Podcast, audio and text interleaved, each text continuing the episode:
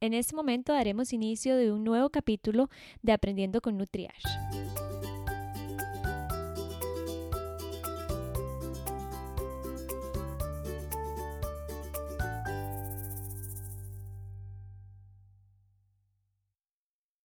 Trastornos de la conducta alimentaria son desconocidos para gran parte de la sociedad y en algunos casos se minimiza su gravedad.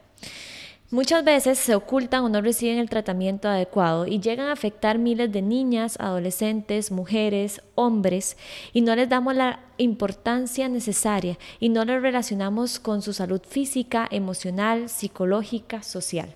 Es por esta razón que hoy tengo como invitada a la psicóloga Rocío Azofeifa, que me ha acompañado ya en varios podcasts, para que hablemos un poco sobre la prevención de trastornos de la conducta alimentaria en adolescentes específicamente. Así que, Rosy, muchas gracias por venir. Hola a todos que nos están escuchando, como siempre, un honor estar aquí con vos, Kat. Rosy, empecemos porque la idea de hacer este podcast sobre prevención es porque me llegan muchos casos de niñas que uno ve señales de que ya o sea, de que están iniciando con esta relación insana, que se están obsesionando, que quieren tener este cuerpo y lo pongo entre comillas perfecto. Y es realmente preocupante porque en mi caso, en mi consulta, cada vez veo más y más niñas. Y no es que es algo nuevo, pero yo creo que es que la sociedad y el entorno en que estamos cada vez hace tiene como un riesgo más alto. Exactamente, Kat. Bueno, eh, uno de los factores importantes a destacar es que los trastornos de la conducta alimentaria, si bien es cierto, son los que más cobran vida en el DSM4, que yo siempre les digo es como la Biblia de los trastornos mentales, ahí es donde sale todo, es el que siempre cobra más vidas anualmente los trastornos de la conducta alimentaria. Y uno pensaría que no. No, exacto, antes de las sociopatías, de, o sea, de un montón de cosas. Entonces, lo que pasa es que el número de prevalencia se mantenía siempre muy bajito, casi insignificativo, discriminaba género, casi siempre era una edad en, la adolescencia. Ahora cada vez más encontramos eh, trastornos en todas las edades, en personas sedentarias, en personas deportistas, es decir, o sea, se amplía la gama. ¿Qué pasa? Se empiezan a disfrazar como aceptables un montón de conductas que son patológicas, que no, es decir, que no son sanas con respecto a la comida, entonces a veces las personas lo confunden o ni siquiera se dan cuenta que tienen un trastorno. Rosy, aquí voy a meter un ejemplo y en realidad casi nunca hablo de sobre la vida personal, pero yo recuerdo que yo saliendo del colegio tuve un trastorno de alimentación y creo que no mucha gente se dio cuenta. Yo hasta ahora que lo hablo abiertamente ya es como, ah, no, yo sospechaba, pero creo que nunca se me dio la importancia que tal vez esa adolescente en ese momento necesitaba. Es cierto. Kat, incluso no, no lo sé, tendríamos que ver más a fondo, pero hasta sentiste tal vez vergüenza es que yo creo que era eso, era la, vergüenza que no, y también durante mucho tiempo en la universidad, yo nunca hablé de esto, porque uno decía estudiando nutrición, vergüenza, además, este, no sé, es como una sensación de que uno decía, no, nadie se puede enterar.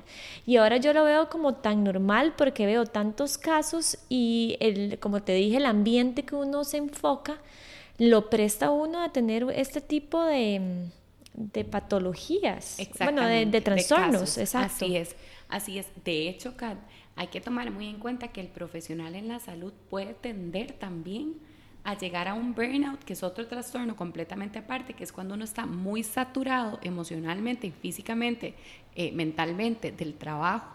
Y si siempre estás expuesto a esto, hay que cuidarse mucho porque estás, ¿verdad?, eh, totalmente vulnerable a.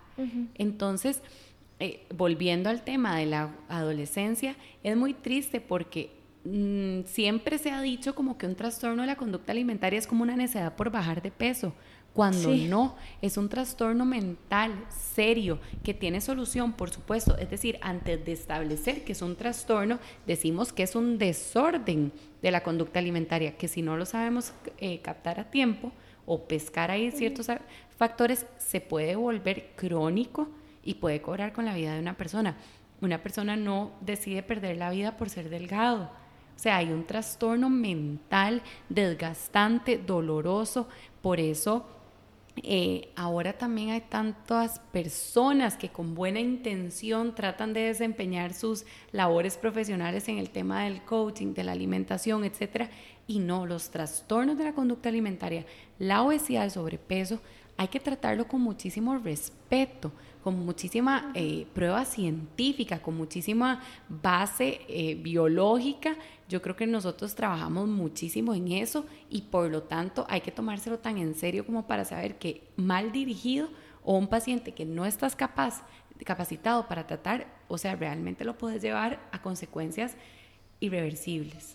Ahora yo creo que vamos a hablar más de fondo de eso, pero pasa igual cuando un profesional le da una dieta a un niño o llega a obsesionarlo con la alimentación, esto, por más que sea un profesional en salud, más bien lo está llevando a ese riesgo del trastorno de alimentación. Entonces, yo creo que vamos a hablar más de fondo porque la idea de este podcast es prevención, pero entonces me gustaría empezar, Rosy, de cómo identificar este, no sé si podemos empezar por eso, cómo identificar de que mi hijo o hija este, tiene un riesgo o podría estar presentando este, un trastorno de alimentación. Ok, ok.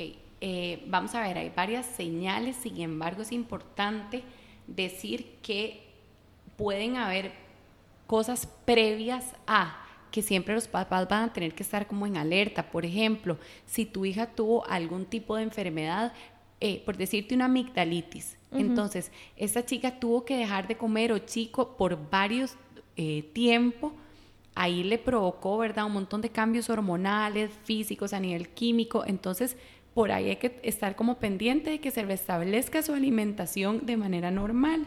Por otro lado, eh, si tu hijo padece de una depresión, si tiene algún tipo de esquizofrenia, si consume sustancias, si es ansioso, si siempre ha tenido un poquito de fobia social, todas estas cosas, ¿verdad? Que no, o por ejemplo, ahora que hay papás o familias que tienen que estarse mudando de un lado a otro, esos son factores predisponentes, un chiquito que hoy está en un cole, otra, otro en otro. Todas estas cosas hay que estar siempre bien alerta de que la alimentación esté corriendo eh, un curso normal. Ahora, estamos hablando de trastornos que sería bulimia nerviosa, anorexia nerviosa, trastorno por atracón y ahora tenemos eh, el ARFID. Bueno, que dicho que empezaste por eso porque creo que me salté eso y era importante mencionarlo. Exacto. Este, ¿cuáles son los trastornos de alimentación? Porque antes de identificar, yo creo que los papás o los cuidadores o los profesores deben saber cuáles son los trastornos que, que me puedo enfrentar a que un niño lo tenga. Exactamente. Bueno, por ahí eh, vamos a, o sea, vamos a enfocarnos en la bulimia. Hay unos trastornos no identificados, pero vamos a, eh, a, enfocarnos en la bulimia nerviosa, ¿verdad? Que son episodios donde tenemos muchos atracones y se compensan con la purga, sea vómito, laxantes, exceso en ejercicio, etcétera, etcétera, etcétera. Luego tenemos la anorexia, que es cuando se suprime completamente em, la ingesta no hay una pérdida de apetito, como lo dice la palabra, pero sí la persona restringe eh, la ingesta alimentaria. Luego tenemos el trastorno por atracón, que antes se definía como un trastorno no especificado, pero hoy en día es el más común en adolescentes. Un atracón no es ese domingo que uno va y come un montón o el cumpleaños, no, son ingestas exageradas a nivel calórico. A mí no me gusta hablar de cantidad de calorías porque un atracón se puede ver desde muchas maneras, eh, como escondida, rápido, de pie, como lo que sea, no es comida precisamente apetitosa. Y por otro lado está el ARFID, que va a ser la restricción o un trastorno evitativo, restrictivo de la conducta alimentaria. Este no es nuevo, es el más nuevo, digamos, relativamente hablando, pero ¿qué pasa? Son chicos que por eh, fobia a una textura, porque alguna vez se intentaron, eh, perdón, se pudieron atragantar, porque les da asco, porque empiezan a discriminar, porque no les interesa mucho la comida, van suprimiendo tantos alimentos que van perdiendo el apetito. A diferencia de los demás trastornos, estos chicos no tienen ningún interés por un peso o una imagen corporal. Entonces, bueno, dicho esto, ahora sí. Ahora sí podemos como ver ¿Cómo podemos prevenir? Entonces, de nuevo, que, ¿cómo es nuestro hijo, verdad? Es una persona muy extrovertida, es una persona perfeccionista, exigente académicamente, es una persona nerviosa, temerosa, impulsiva. Todas estas cosas son como señales que nos dan eh, ahí como los chicos para decirnos, puedo llegar a enfocarme en la comida de una manera patológica, ¿verdad? De una manera que no tengo buena relación. Em, una situación estresante, si ves que están viviendo y ya tu hija se le olvida comer o a tu hijo, o si más bien ves que antes de exámenes tiende a comer demasiado, que siempre que salen te dice eh, a dónde vamos a comer o ¿verdad? Y por ahí empezamos a ver cómo... Como que todo, se, todo está alrededor de la comida. Exactamente, todo. De hecho, se desinteresa por las actividades. Sin comida. Sin comida. Si vamos a donde la abuelita, ¿qué va a haber de comer? Si salimos de la casa, ¿a dónde vamos a pasar a comer? Em, luego te empiezan a negociar, mami, yo voy, pero si como.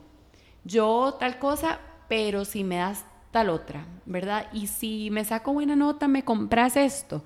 Ya ahí podemos empezar a ver que algo no está bien. Por otro lado, el desinterés por participar en cenas o almuerzos familiares. Eh, Ahí cuando el chico se quiere llevar el plato al cuarto, cuando empieza a comer demasiado despacio, eh, ya no quiere, ¿verdad?, los alimentos. De hecho, pide que le cocinen los alimentos de manera distinta. Ahora que están las redes sociales, es muy importante que los papás monitoren un poco qué páginas siguen sus hijos. Rosy, pero no sé, voy a hacer una pausa ahí. Dale, claro. ¿Qué tan difícil puede ser eso? Porque... Bueno, empezando porque ahora yo tengo pacientes de pacientes que tienen celular a los 7 años, 8 años, 9 años. Em, luego sigue un montón de youtubers, sigue un montón de personas en Instagram. Es complicado, o sea, como como padre y más en un adolescente, porque si ya mi hijo a los 14 años no me va a querer dar el celular. Exacto. Sin embargo, ahí es donde los papás tienen que poner sus límites. ¿Por qué? Porque tu hijo necesita guía, aunque sea un adolescente de 14 años, que le puedes respetar la privacidad en el sentido de no me voy a estar metiendo a ver qué habla con su mejor amiga, con esto, pero saber qué páginas sigue, saber cuáles intereses. Si de pronto veo que mi hija solo sigue páginas de recetas, páginas de em, fitness, de health coaching, de influencers que hablan acerca de dietas, de retos. De los modelos, ¿eso aplica o no tanto? Yo creo que o sea, que siempre está bien admirar a alguien y, verdad, o sea, no, no estamos satanizando que se quieran cuidar o que les guste estar a la moda, claro que no, porque recordemos que en la adolescencia la prioridad es cómo me veo para ser aceptado por los demás. Eso es verdad, o sea, básicamente lo que piensen de mí es lo más importante. Y por lo tanto no tenemos que confundir, pero no podemos llegar a nosotros aceptar conductas que están mal. Como, como te digo, que solo sigan eso, que en la mesa solo te hablen de dietas. Y luego, una primera alarma es cuando te dicen, mami, quiero ir a la nutricionista. Papi, quiero ir al nutricionista. O quiero, no sé, le dicen al pediatra que cuánto pesan, que cuánto... ¿Y por qué? Ahí ya se nos encienden las alarmas. Muchos padres ahora cometen el gravísimo error de llevar a sus hijos antes de los 16 años al nutricionista. Pero no porque sea al nutricionista. El problema es que los llevan al nutricionista para que les den una dieta. Entonces el nutricionista, que no es consciente muchísimas veces, porque no todo el mundo está consciente de esto, no se da cuenta que las cifras son altísimas. Estamos hablando de verdad, de verdad, de porcentajes muy altos de probabilidad de que a partir de cada palabra que digas en esa primer consulta, estás predisponiendo a una persona a desarrollar un trastorno. Por ejemplo, le abrís el mundo al chico del porcentaje de grasa, cuando no tenía ni idea que eso existía. La cara que acabo de hacer. Claro, exacto, exacto. El peso ideal. Entonces, por ejemplo, tengo eh, casos de chicas con anorexia que llegaron y el nutricionista les dijo, mira, tenés tanto por ciento de, o sea, de tu porcentaje de grasa, está súper bien. Sí, imagínate que el más bajo todavía es tanto, o sea, el tuyo está perfecto. Pero sí, aquí, mira, te voy a explicar, yo tengo varios, un chico de hecho, que mm, eh, siempre se ha interesado por cuánto peso, cuánto peso, estamos en, en, trabajo de, de, crear buenos hábitos de alimentación. Yo nunca le he dicho el peso, pero siempre entonces era esa necesidad de saber, se trataba de poner en el frente la computadora y todo, entonces yo le decía, no, no podés, no podés. Y una vez hice como un grafiquito y le dije, mira, este, este estabas vos, ahorita estás aquí, siempre has estado en saludable, pero este mismo gráfico que yo le hago sin decir números, sin decir de qué es, también podría ayudarle a, o por lo menos ayudarle a esa obsesión. Mira, en ese caso el no utilizar números te deja como bastante bien porque le estás diciendo, claro, existe una estructura, pero no se vale por números. O sea, vos estás bien dentro de lo que has hecho, le estás reforzando todo la lo que ha venido haciendo. que ha venido haciendo. Exactamente, entonces yo lo veo perfecto, lo veo perfecto. Ahora, también entender que, que, o sea, que si el sexo femenino no es que estamos discriminando nada, es que somos más propensas a, porque la sociedad llega a presionar demasiado a la mujer. Luego, obviamente, la pubertad es un factor de riesgo, o sea, es un paciente que en cuanto, en cuanto te cruza la puerta ya sabes que tienes que medir con pinza todo lo que le vayas a decir. Eh, si es un chico o una chica con un índice de masa corporal un poquito alto, también hay que tener paciencia. La gente quiere que sus hijos tengan cuerpos de adultos cuando son adolescentes o niños. O sea, no les aceptan que el desarrollo del cuerpo sin saber biológicamente que su cuerpo se está desarrollando por una razón, que hay una acumulación de grasa por un desarrollo. Entonces, ahí estamos casi que tirando por la borda la oportunidad de las personas de crecer sanas.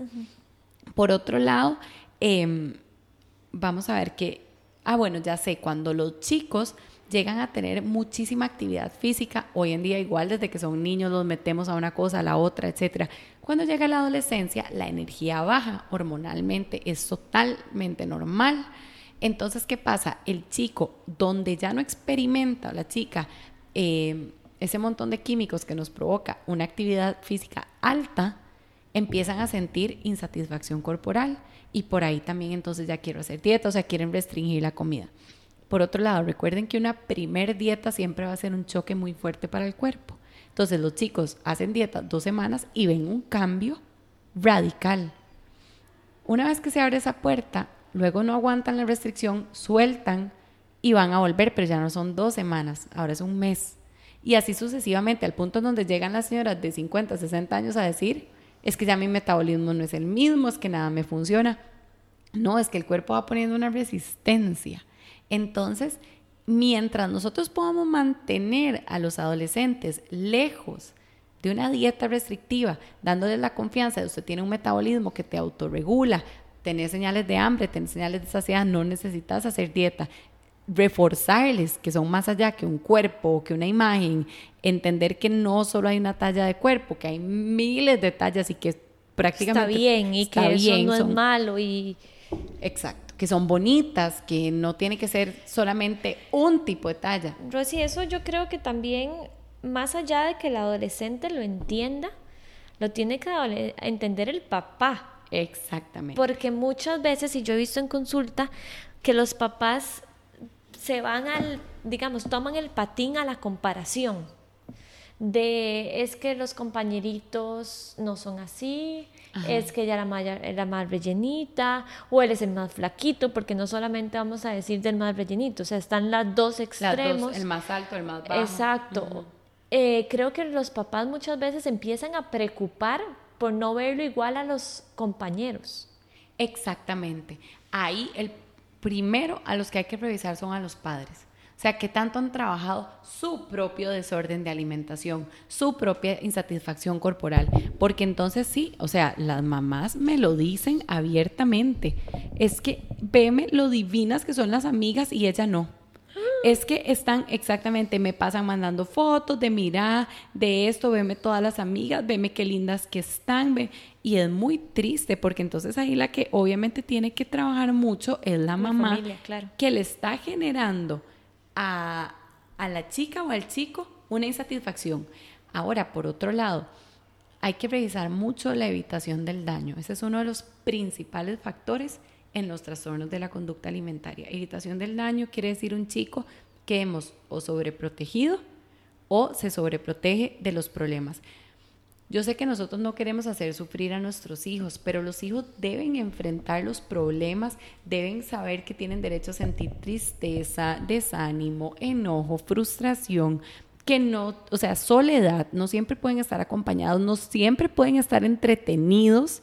O sea, tenemos como que meterlos mucho en el mundo real. Creo que actualmente eso, eh, eso como padres estamos fallando mucho porque eh, ahora son niños que no se aburren. Y yo siempre lo hablo eso con mi hermana, mi hermana es profesora y siempre dice, es que los niños ya no se pueden aburrir. O sea, siempre tienen que tener o la tableta o el celular o un juego o el juguete nuevo, siempre tienen algo. Siempre. Y cuando uno era joven o era niño, yo me acuerdo que a veces uno veía el techo. Así es. Uno, porque no había nada y estaba bien. Uno o sea, uno se con las formas de las sombras completamente, con las luces, todo. Y ahora, en el, o sea, están demasiado ocupados. ¿Y qué es en lo único que dirigen su tiempo cuando están aburridos? Tecnología. En comer. En comer. En comer. O sea, y además como mientras estoy con la tablet, etcétera. ¿Como o dejo de comer? ¿Pienso en comer o en dejar de comer? Es de verdad, todos estos son factores que se van uniendo a, obviamente, si toman pastillas, eh, hay que tener cuidado porque muchas veces las chicas te dicen, mami, es que estoy con dolor de estómago, papi, es que no puedo comer y empiezan, es que a mí ya no me gusta eso, etcétera. Factor importantísimo hoy en día, eh, que también es un tipo de desorden de alimentación. La disfrazado de soy saludable, poner mucha atención a no como donas porque no son saludables, no como esto porque no es saludable, ya no como carne, ahora soy vegetariana, ahora soy vegana que no es precedido por un ideal, digamos, sino porque quiero ser más sana. Entonces, claro, los papás felices porque su hijo es sano. Y no, hasta ser sano en extremo nos enciende las alarmas. Hay que tener mucho cuidado con esto, Kat. Como te digo, la sociedad te empuja a querer hacer ver que esto está correcto y no lo es. Chicas que cada vez más jóvenes se quieren someter a cirugías, eh, que no se aceptan, que les da asco su cuerpo, que le lloran a la mamá, que se ponen en competencia con la mamá o con el papá por la cantidad de ejercicio, por su fitness, por talla, por... Entonces, de verdad que en la casa la comida tiene que ser para, o sea, comemos para vivir. Para sobrevivir. Para sobrevivir, exacto. Y disfrutamos. Pero recordar que lo importante de un almuerzo no es en sí la comida, que la disfrutamos y es deliciosa y la escogemos y de verdad que, o sea, alimentariamente no pasa nada tener emocionalidad la comida, de que me hizo sentir mejor, de que me gustó. Pero recordar que lo, verdaderamente importante es de qué van a hablar mis hermanos, de qué van a hablar mis papás. Los papás tienen que tener paciencia eh, y estos son factores que ya tal vez me adelanté, que evitan llegar a eso. Tengan paciencia en un restaurante, dejen que su hijo juegue con el agua, con los papeles, con que agarre el salero, que lo tire, que tire el juguete 50 mil veces, que los moleste, que ok, que la comida cuando son chicos cada vez es menos el tiempo que aguanta en un restaurante. No pasa nada. Estamos en el rol de crianza. Entonces sé que aunque extraño muchísimo hacer la sobremesa larguísima con mi pareja, ahora tenemos hijos. Comen y seguimos. O sea, no pasa nada. Que no tienen... Rosy, para eso también está un punto importante que creo que es importante eh, que los padres entiendan que no todo el mundo está para criticarlos, porque a veces cuando están en un restaurante, el chiquito di, está pegando un poco de gritos o está llorando y entonces ya ellos dicen, mejor les doy el celular porque ¿qué van a pensar de mí? Porque soy un mal padre, porque... sí, pero al final de cuentas los chiquitos lloran, los chiquitos, no sé, pueden hacer un berrinche, creo que es algo normal, pero ahora lo critican también mucho, o, o pensamos que nos critican. Exacto, y no, o sea la persona que tiene un problema es la que está a la par que le molesta eso. Ahora, incluso los adolescentes, todos de adolescentes no hablábamos en la mesa, no compartíamos, estábamos pensando a la hora que teníamos que salir, en que ya queríamos ir a ver a nuestros amigos. Entonces, que sea el mismo paciente aburrido y callado, si querés que no comparta, pero sin estar en un mundo paralelo que es el celular. O sea, lo que de verdad está sucediendo es que cada vez estamos más desconectados del mundo, de nuestro cuerpo, de lo que amamos hacer. Entonces hay que ponerle alto a eso. O sea, hay que frenarlo y decir, voy. Mi hijo se puede aquí requete aburrir y patear, golpear, lo que sea. Va con nosotros a comer porque yo le estoy enseñando a mi hijo el valor de la familia, de la unión, de las relaciones humanas, porque si no, todo lo terminamos compensando con comida. O si no empiezan, ok, que no es que siempre tienen que ir con nosotros, obviamente tienen que, hay que darle derecho a una personalidad, pero con el tema de la alimentación se tiene que volver súper importante y placentero. Ahora que en el camino van a empezar a discriminar cosas, pero siempre apuntar, mi amor, ¿por qué no estás comiendo eso? ¿Qué es lo que no te gusta? ¿Qué es lo que leíste? Claro que no, eso no es así. Ahora, ¿cómo le puedo yo decir a mi hija que es divina si ella me escucha criticarme todo el tiempo? O sea, terrible. Entonces, no, o sea, hay que aguantarse, olvidarse de esas conversaciones con las tías, con las hermanas, con las primas, con las amigas. Es que es así, no hablar del cuerpo. Exactamente. De manera negativa, ni hablar del peso en la casa. No, no, obviamente saquen todas las pesas de sus casas. Por más que uno le diga, ay no, yo no estoy obsesionada, me peso de vez en cuando. Es que le estoy poniendo una piedrita a mi hija para que pueda tener, o mi hijo para que tenga algo. Exactamente. Entonces imagínate, Kat, el adulto siempre quiere que la báscula vaya para abajo, en su mayoría. Los que la tienen ahí y que no están tratando de subir de peso, lo que sea, que la báscula vaya para abajo. Y siempre le estás diciendo a tu hijo, es que tiene que ir para abajo. Tu hijo está en crecimiento e inevitablemente tiene que ir para arriba. O sea, ya ahí es un trauma inminente. Le estás poniendo todas las fichas. Entonces, no, uno se pesa si quiere donde la nutricionista. Y si no, no. no tampoco tiene que ser necesario. Pero adiós las básculas en la casa, porque eso es un factor de riesgo. Rosy, en resumen, para, que, para ir, digamos, recopilando un poco, toda la parte de hablar de peso, de, eh, de, identificar las redes sociales de mi hija, qué está siguiendo, qué no está siguiendo, la parte de por qué no está comiendo, o ya me quitó muchísimos alimentos, que esto es malo, que esto es bueno. Todo esto son factores de riesgo para que mi hijo presente un trastorno de alimentación. Rosy, ahí te quiero sumar porque pasa muchísimo que, porque es normal que todo normal entre comillas, que todo el mundo vaya a un nutricionista y esté en una dieta restrictiva, ¿Cómo hacer para que yo como padre no hable de dieta todo el día y voy a donde un nutricionista? Porque se hace de manera inconsciente. Ejemplo, la mamá va donde el nutricionista y llega diciéndole al esposo, ay, es que mira, no puedo comer confites o no puedo comer el chocolate porque mi nutricionista dijo que no lo, comar, eh, lo comemos. O esta vez no voy a comer nada de harinas. O, o me dijo que siguiera este, este, este orden. ¿Cómo hacer para dividir eso? Porque al final de cuentas puedes tener una conversación con tu esposo sobre esto, o tu pareja, o tu mamá, o cualquier persona. Así es. Bueno, lo primero es que ojalá te des cuenta que estás yendo a un lugar saludable, vos misma, ¿verdad? Donde no te hicieron algo restrictivo. Yo creo que uno puede poner muchas, o sea, nos volvemos unos expertos en generar lenguaje adaptado a los niños, a los adolescentes, en todos los temas en lo económico, en lo social, en los problemas familiares, hasta en los problemas de pareja. O, hasta, o hasta en las cosas de pareja que uno no quiere que el hijo la escuche tal cual. Entonces, yo creo que la mamá... Exactamente. Que la mamá que en la cena tal vez lo que quiere comer es una ensalada con una proteína, no quiere servirse arroz, igual expone el arroz y simplemente no hace ningún comentario. Si su hijo le dice, mamá, papá, ¿por qué no estás comiendo arroz? Ay, vieras que es que hoy no me siento con ganas de. Sí, pero no dar explicaciones no. y tampoco decir es que no me gusta, porque también el no me gusta, por más que no estamos hablando de esto, empieza a quitar por algo el ejemplo. Claro, ay mami, es porque te estás cuidando, es porque quieres bajar de peso, es que y la mamá se dice sí y ya le metiste al chiquito un alimento prohibido nuevo, el arroz.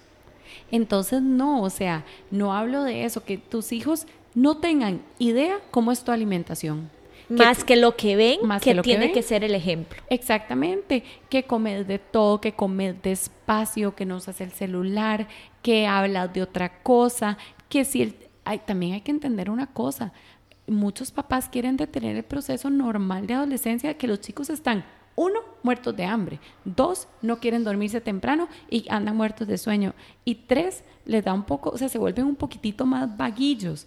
Es un proceso normal Todos pasamos por eso. Tu hijo no necesita estar de concurso. Déjenlos ser, déjenlos crecer. No lo sobreprotejan porque eso tiene consecuencias graves. Como también y, aquí menciona la parte contraria, de que tampoco le demos esta libertad de que por más que tengan un montón de, ya que exceso en otros alimentos y demás, o sea, todo es, yo creo que todo es un balance, evitar exceso, pero que ellos entiendan también claro. Que no pasa nada si me como esto, no pasa nada si no me como esto. Exacto, es para ambas vías. Por favor, o sea, esto lo resalto y ojalá que muchos papás de muchos adolescentes olvídense del famoso cheat day eso está enfermando a los adolescentes y enfermando, lo digo en serio, desde subonazos de presión, desde desarrollo de alergias. O sea, el famoso, ¿sabes qué? Un día una mamá me dijo que una niña le dijo que quería ir a la nutricionista para poder tener un cheat day. O sea, eso, eso es totalmente patológico, eso es un atracón, eso no está bien. Es saber que tengo derecho a comer y a no comer también cuando quiero. Eh, es, y sobre todo si en algún momento ven que su hija definitivamente no está comiendo, que vomitó, que hizo, no es regañarlo, es abrazarlo mucho, recordarle que lo aman y buscar ayuda. Buscar ayuda real, buscar un especialista, porque yo creo que nadie, nadie que le duele, no sé, que ve que la vista le está fallando, uno no va al dermatólogo. Al dermatólogo Exactamente. Entonces, no. O sea, es de verdad tomárselo muy en serio, de manera que la persona llegue a tener un proceso lindo y a tener una relación sana con la comida y a evitarnos un problema y sobre todo recordar, no necesitamos un índice de masa corporal perfecto ni mucho menos. Necesitamos hijos felices, personas felices, padres felices, una sociedad feliz. Rosy, ya identifica, bueno, ya mencionaste la parte de riesgo hay algo que una vez que los padres identifiquen que, que, tu niño tiene algún tipo de obsesión, tiene algún tipo de trastorno, además de recurrir al profesional, hay algo que ellos puedan hacer. Ok, como te digo, Kat, ahí es nunca avergonzarlo, siempre abordarlo con amor, mira, me di cuenta de lo que está pasando, tienes algún miedo, eh, ¿verdad? ¿Querés o sea, ¿quieres que lo hablemos? ¿Qué es lo que te pasó? ¿Qué es lo que estás pensando? Y sí, mucha comunicación con la familia. Saber, ay, alguien se había dado cuenta, eh, alguno de ustedes sabía, nos está, o sea, estamos viviendo esto, vamos a apoyarla pero también sirve hasta no hablar mucho, pero no por algo de que me da vergüenza, sino para, no sé, no exponer al niño a que todo el mundo le pregunte, ve, por eso no come, o no sé, porque a veces yo siento que comentar un problema de la familia o del niño, de que lo puede exponer a que le pregunten, de que haga cosas porque, no sé, siento que también es un arma de doble filo. No es que lo estoy ocultando por vergüenza, pero no lo estoy exponiendo tal vez a un montón de preguntas que al rato, no preguntas o acciones de las personas que al rato me pueden llevar más bien a ese trastorno o continuarlo. Claro, yo creo que sí hay que buscar, ¿verdad? Como que la mamá o el papá no se lo guarden o un hermano, que siempre lo comuniquen a alguien de confianza en la familia. Eh, y ya te digo, Kat, no es eh, ventilarse las tías a las abuelitas, etcétera, pero de nuevo entender que es un problema que no es vergonzoso, que no hay que sentirse avergonzado, que a veces solamente con hablarlo una vez desaparece la idea, con entenderlo. Entonces, saber de nuevo, el matiz que tenemos dar, que dar es esto no es vergonzoso y dos, no es tu culpa.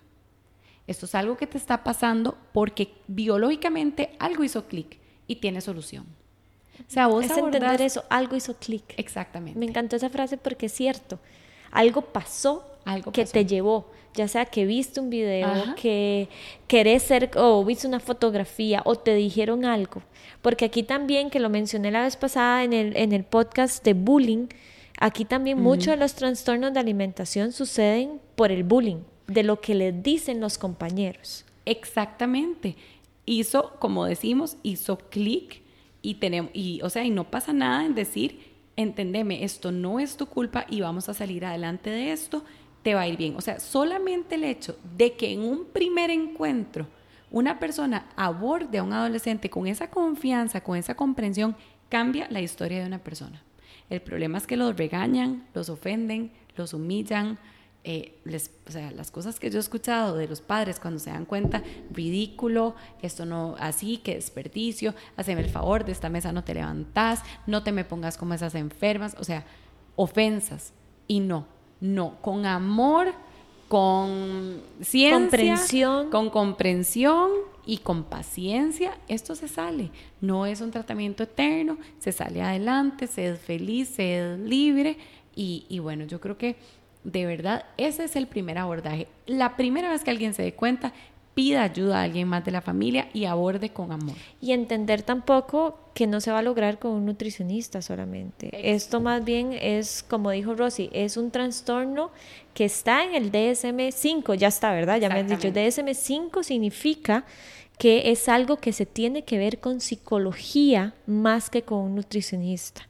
Y así lo voy a, en conjunto, de manera interdisciplinaria, pero vayan primero muchas veces al profesional en psicología antes que un profesional de nutrición. Y lo digo, yo soy nutricionista con una maestría en nutrición pediátrica, veo niños ah, con ciertos riesgos o veo niños en donde uno ya sabe, una pero población importantísima. es una, pero Rosy, yo creo que primero va al psicólogo y lo digo abiertamente, yo tengo que trabajar muchas cosas, pero no es un trastorno, no se puede ver solo con nutrición. No, de hecho, trabajamos muy en conjunto, psiquiatra, ¿por qué? Porque ocupamos una valoración. No siempre hay que medicar, pero ocupamos una valoración.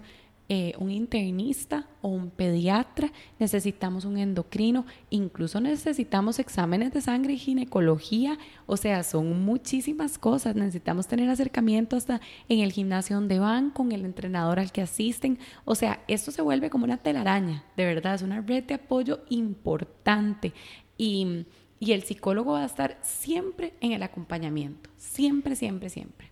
Rosy, eh, creo que ya hablamos de mucho y esa era la idea y la verdad es que, que quería dejar como este granito, o no, esta semillita de que la persona que sufre o que tiene, el adolescente tiene riesgos de padecer un trastorno de alimentación y nosotros como padres tenemos la responsabilidad de informarnos sobre estos temas para darnos cuenta y así evitar o tratar un trastorno de alimentación, porque como lo dije en la introducción, estos son eh, trastornos que en realidad los minimizamos, no sé si lo dije bien, Minimizamos, ajá, sí, y no les damos la importancia que requieren. Por, ej- y no créanme cuando les digo que esto un adolescente no lo hace para llamar la atención. No. Porque lo he escuchado de muchísimos padres que dicen, ay, es que no está tú comiendo solo para llamar la atención. Y bueno, y si está llamando la atención, ¿por qué está llamando la atención? Tra- tras de eso hay que enfocarnos Ma- en eso. más fácil todavía ahí de ver qué llamado nos está haciendo. Nos quiere unir a los papás que estamos peleando, quiere unir a la familia, quiere, ¿sabes qué, Kat? Cosas como, por ejemplo, chicas que no comen porque hay un problema económico en su casa. Entonces no quieren gastar comida. O sea, Pero hay que prestarles atención. hay que prestar atención. Y entonces eso era como ya conoce, ya Rosy nos dijo los, los riesgos, qué podemos identificar y cómo tratarlo. Como yo les digo, busquen especialistas, por favor, que sepan cómo diagnosticar un trastorno de alimentación, que sepan cómo tratarlo. Y si van a un nutricionista, no es para yo echarme flores, pero que no sea una nutricionista donde ustedes encuentran estos factores de riesgo y más bien los van a meter a más obsesiones o a más control con la alimentación. Exactamente. Rosy, algo que más querás poner, yo creo que la idea era eso, poner como qué me tengo que fijar yo, pero no sé si querés agregar algo. No, de verdad que yo creo que ya hemos cubierto los factores más importantes para mí. Hablar de que no los regañen, de que tengan comprensión, de que busquen, de que pregunten. A veces las personas hasta dicen, ay, no, por la plata. Una llamada a un psicólogo, una pregunta, yo creo que nadie nunca se los va a rechazar. Eh, en la vida es tomárselo súper en serio y, y no saber es nada más bajar de peso y nada No. más decir, "Ay, no está comiendo, ahorita come. o, o bajar o subir, o verdad, no, son un montón de cosas. Entonces, pues a- que sepan que existimos nutricionistas, psicólogos, equipos que, que nos enfocamos en esto, que estamos ahí para brindarles ayuda, que en Costa Rica hay muchísimos psicólogos, muchísimos nutricionistas excelentes que están dispuestos a trabajar con todo el amor del mundo, psiquiatras también, médicos que están como, como decimos, con la camiseta puesta ante los trastornos de la conducta alimentaria y que vamos a estar ahí para poder ayudarlos y apoyarlos. Gracias Rosy por venir. Eh, aprovechando que Rosy está por acá, yo les quiero hacer una invitación. sacamos un taller de alimentación sana con la comida, un taller en donde queríamos que las participantes dejaran de sentir, bueno, que iniciaran a dejar de sentir culpa, este, esa obsesión por la comida, entonces lo vamos a tener el martes 29, ya tenemos cupo lleno, así que eso nos pone muy feliz, pero esto nos motiva a sacar otro taller, que esa es la invitación que les quiero hacer, el jueves 14 de noviembre, este, un taller de alto contra el bullying laboral alrededor de la alimentación. Es un taller que en realidad creemos que les va a ayudar a muchísimas personas porque lo escuchamos en muchos pacientes decir, ay, es que mi jefa me dijo esto o mis compañeros me molestan por yo comer esto o nada más todo el mundo tiene alrededor... Eh, todo el mundo tiene opinión sobre lo que como, entonces es algo que queremos em, dar un taller sobre este tema. Sabemos que les va a gustar muchísimo. Va a ser un martes, como les dije, martes 14 de noviembre a las 6 y 30 de la tarde y tiene un valor de 10 mil colones. Somos dos profesionales, las que estamos acá, Rocío que es psicóloga y mi persona que soy nutricionista. Entonces creemos que les va a ayudar muchísimo. Y con esto me despido y los espero y ojalá nos sigan escuchando en los próximos episodios del podcast de Aprendiendo con Nutriash. Muchas gracias.